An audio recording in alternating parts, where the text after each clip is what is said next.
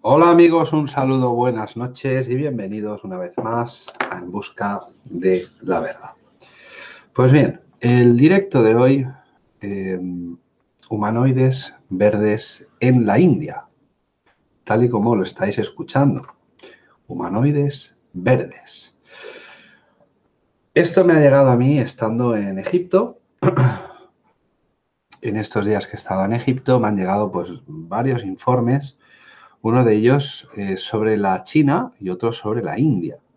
Pero este, sobre este, este informe de la India, la verdad es que me ha llamado muchísimo la atención porque eh, da unas descripciones muy extrañas. Y os diré una cosa, que todo esto se ha llevado a cabo en Himachal Pradesh. Himachal o Himachal Pradesh.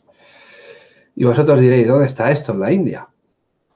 Recordar que hace muy poquitos días, hace 15 días, estuvimos hablando de uno de estos informes también y que eh, habían pues una serie de objetos que se perdían hacia el Himalaya, hacia Nepal. Pues esta, esta zona, esta provincia, Himachal Pradesh, es una zona fronteriza con el Himalaya. Sí, con el Himalaya.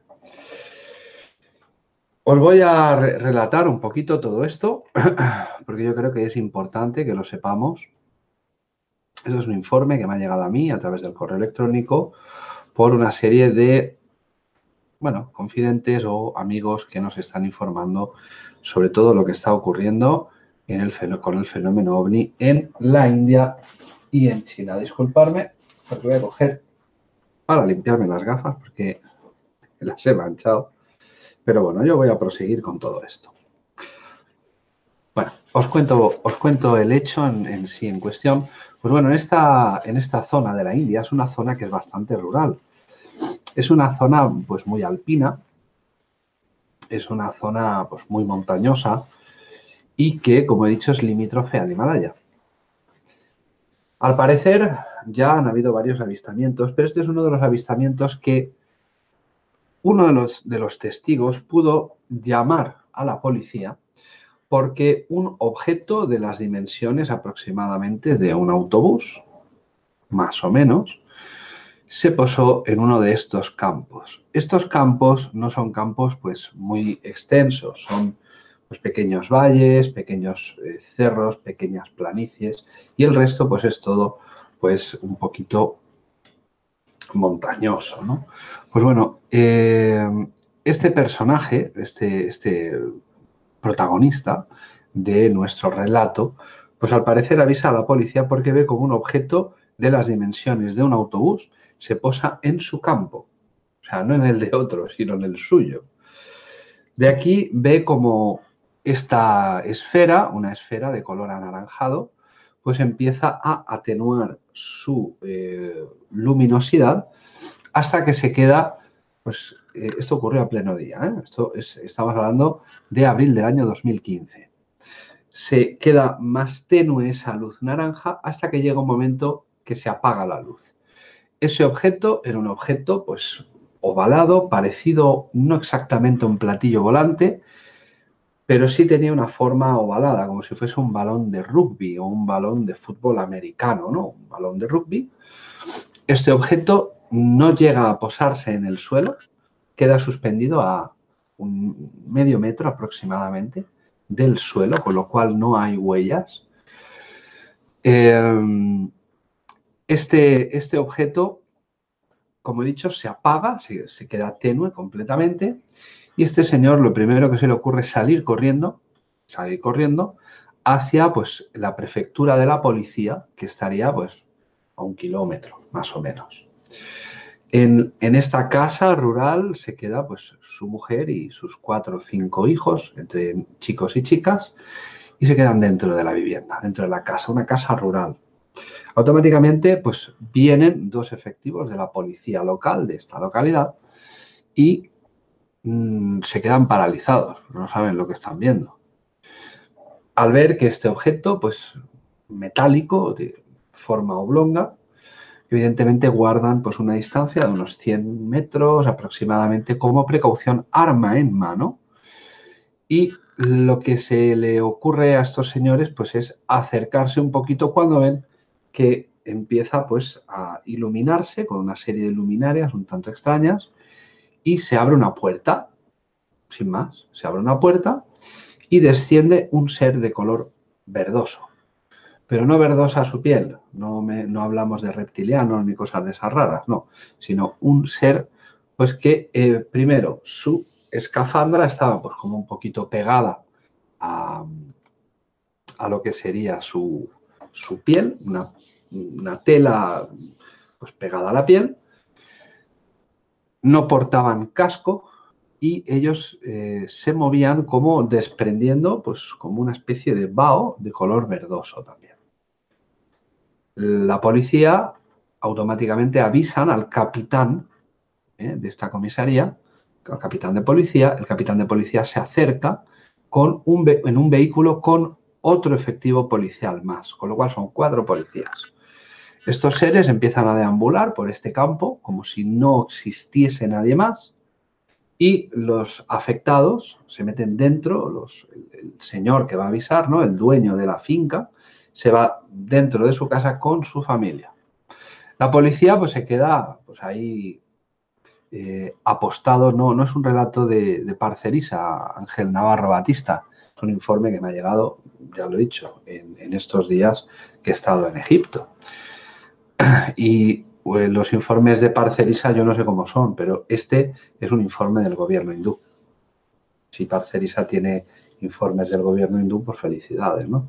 Pero por favor, chicos, si veis que alguien hace una comparativa, nada, lo borráis, lo elimináis y fuera. Y así evitamos todo tipo de polémicas, ¿vale? A los administradores que estáis ahí, si me hacéis ese favor, pues nada. Eh, si veis que alguien habla de, otro canal, por respeto al canal, nada, lo, silenciáis, lo elimináis lo bloqueáis y no pasa nada.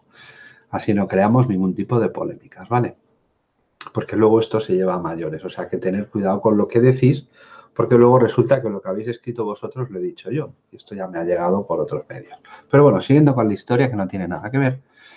Em, bueno, estos efectivos policiales se van acercando, están apostados en la casa, se van acercando, se organizan. Yo me imagino a 100 metros una nave con dos señores o dos seres verdosos deambulando por ese campo y cuatro policías intentando organizarse. Y yo me pregunto, ¿para qué? Porque no sabes lo que tienes delante. O sea, esto también es un poco de aquella manera, ¿no? Em, bueno, dicho esto, pues la policía se organiza y se aproximan de tal forma que estos seres automáticamente se quedan parados, parados totalmente, y se vuelven hacia ellos. Con lo cual ellos entran en, shock, ¿vale? Entran en shock porque son observados por estos seres y automáticamente el capitán de la policía de eh, esta comisaría de la provincia de Himachal Pradesh lo que hace es abrir fuego disparar en contra de, hacia estos seres. Este, este capitán asegura que sí le impactó el disparo a uno de ellos, pero que ni se inmutó, como si no le hubiese dado, o quizá lo hubiese atravesado, pero no le hubiese hecho absolutamente nada. Estos seres automáticamente desde la parte del cinturón, ¿eh? que todo era muy verde, se enciende pues una cosa de color azul según se relata aquí, como un, objeto alargado de color azul y lo que hace uno de estos seres es cogerlo y apuntar hacia el capitán de la guardia de la policía, en este caso, y le dispara, y lo paraliza. Cae al suelo como si estuviese congelado. O sea, se queda congelado y cae al suelo, ¿no? Evidentemente, los demás efectivos policiales lo que hacen es intentar cogerlo, pero cuando lo cogen es como si les despidiese hacia detrás y no pueden cogerlo. Entonces lo dejan ahí. Esto también es muy duro, ¿no? Lo dejan ahí tirado en el suelo. Y claro, dirían, pues oye, para que me pase lo mismo lo dejo ahí tirado, ¿no? Se esconden detrás de la casa. Estos seres lo que hacen, mm, ya esto lo, lo describe en los que están en el interior, porque la policía que está detrás pierde el contacto visual por pánico con estos dos seres, no saben lo que son, y lo que hace uno de estos seres es acercarse al capitán de policía eh, se agacha un poco, lo que hace es mirarlo y lo toca. Lo toca, con lo cual este policía da como una convulsión y se queda totalmente tumbado en el suelo. Este ser de color verdoso o con ropas verdosas lo que hace es que se da la vuelta, se dirige hacia el otro ser que había de color verdoso, algo le dice y los dos suben directamente hacia ese objeto ovalado. Ese objeto ovalado empieza a emitir una serie de luces muy dinámicas, se enciende de color naranja como si ¡pam! diese un, un destello y automáticamente sale este objeto no disparado, sino se eleva. Acto seguido, el capitán de la policía reacciona y él se da cuenta que ha sido alcanzado por un disparo de uno de estos seres el capitán, eh, eh, este capitán de policía, no está muerto, está vivo, es como si estuviese paralizado y automáticamente él se queda sentado en el suelo. Empiezan a llamar al capitán este de la policía. Es que tiene un nombre muy raro y no lo quiero decir porque es tan hindú y la verdad es que es un poco complicado nombrarlo. Lo llaman, él empieza a tener un poco de sentido, como, como lo describe, empieza a tener un poco de sentido y acuden a él, lo llevan detrás de la casa y a él lo único que se le ocurre es avisar a las autoridades militares. Automáticamente él avisa a las autoridades militares y las autoridades militares le corroboran, esto es un dato muy importante de toda esta historia, que han detectado un eco radar en esa zona sobre un objeto volador no identificado. A partir de aquí se empieza a desplegar lo que viene siendo pues eh, una maniobra de defensa sobre el territorio soberano de la India. Salen dos cazas de combate a la interceptación de este objeto. Este, eh, una vez que ya hemos explicado esto, ahora vamos a esta segunda parte, que es lo que ocurre con los aviones de combate. Estos aviones de combate salen de una base que está a unos 180 kilómetros de esta zona de Himachal Pradesh, salen, despegan desde ahí y ponen rumbo a esta zona próxima al Himalaya. Llegan pues a una velocidad supersónica en interceptación de este objeto. Este objeto se deja interceptar visualmente y con el eco radar, el radar eh, de, los, eh, de los cazas de combate. Los cazas de combate en varios idiomas intentan comunicarse con varias en varias frecuencias con este objeto. Este objeto no responde con voz humana. Lo que oyen ellos son como... Esto me recuerda al caso Manises, los que conocéis el caso Manises.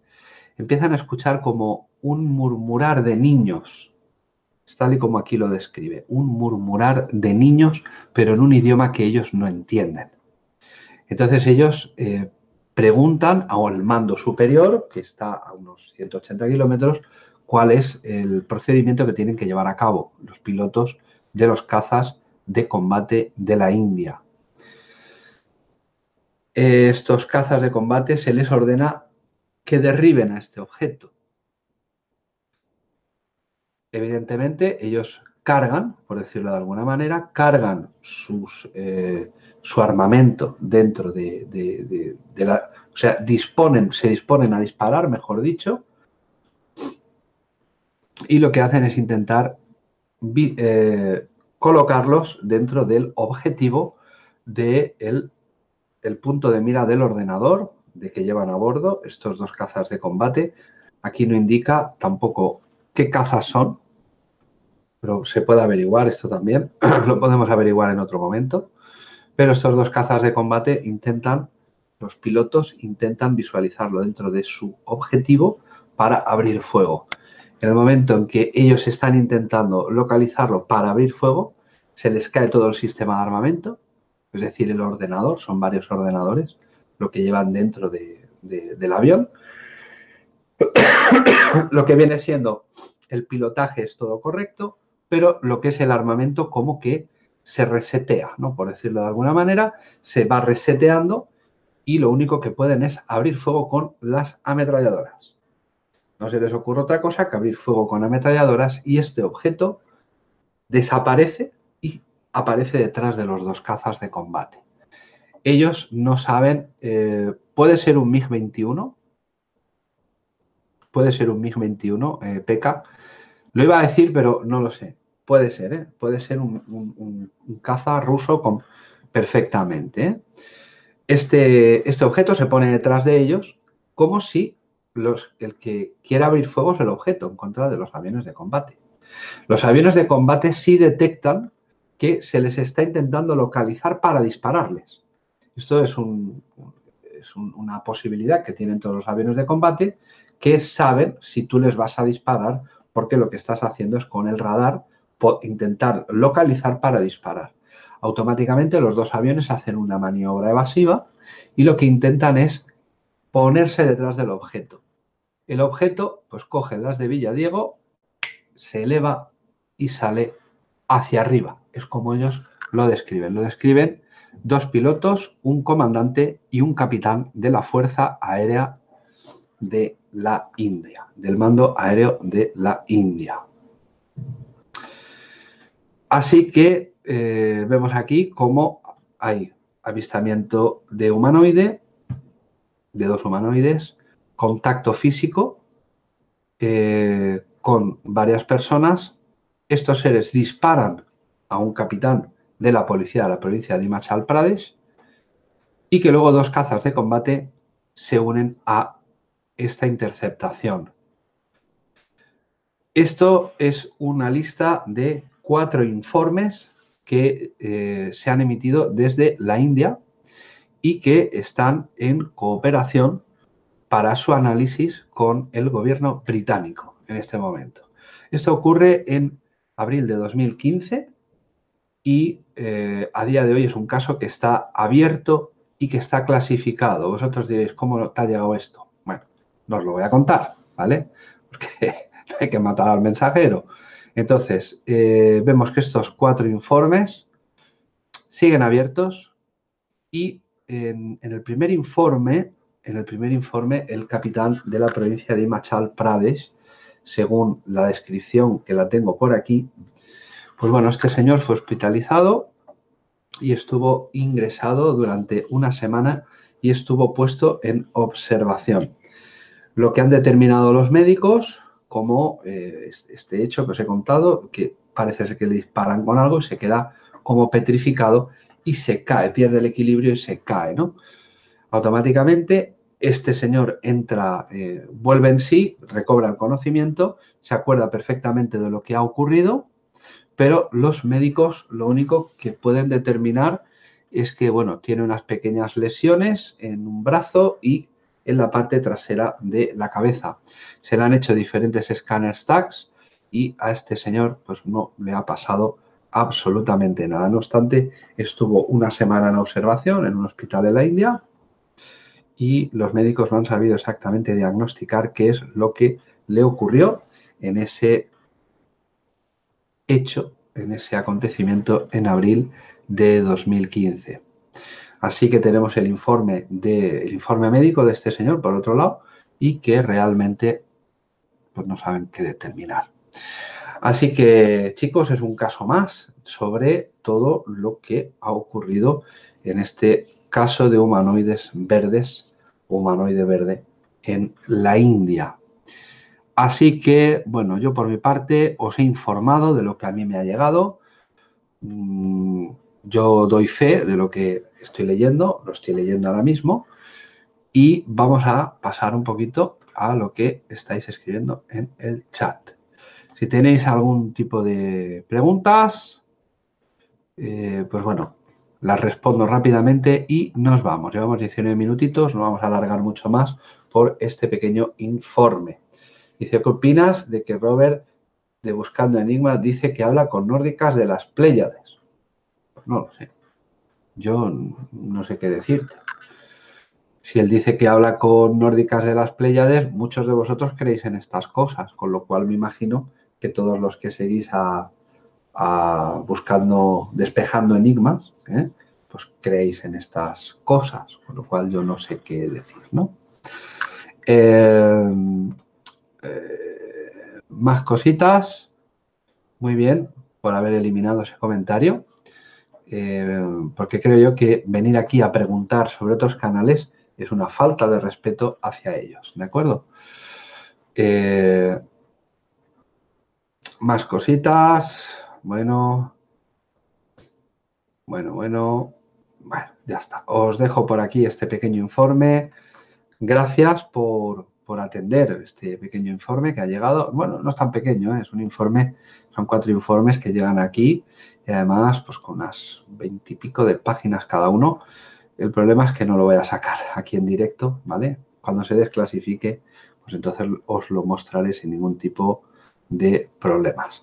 Mañana o pasado os hablaré de otro informe, pero este ya viene de la República Popular de China. ¿eh? De los chinitos, nuestros amigos los chinos, que son tan majetes, pues bueno, allí también están ocurriendo cosas, pero allí la historia es un poquito más macabra, un poquito más macabra y un poquito más bestia, ¿eh? porque aquí hay una interacción de una serie de humanoides con una serie de personas que incluso llegan a agresión. Pero esto eh, os lo contaré en esta semana si no pasa nada. Así que chicos, os mando un besito a todos. Muchísimas gracias por estar aquí, estar atento y lo que yo os digo es un informe, el que se lo quiera creer que lo crea y el que no, no. Yo vengo aquí a exponer lo que me han enviado y yo creo que con bastante esfuerzo.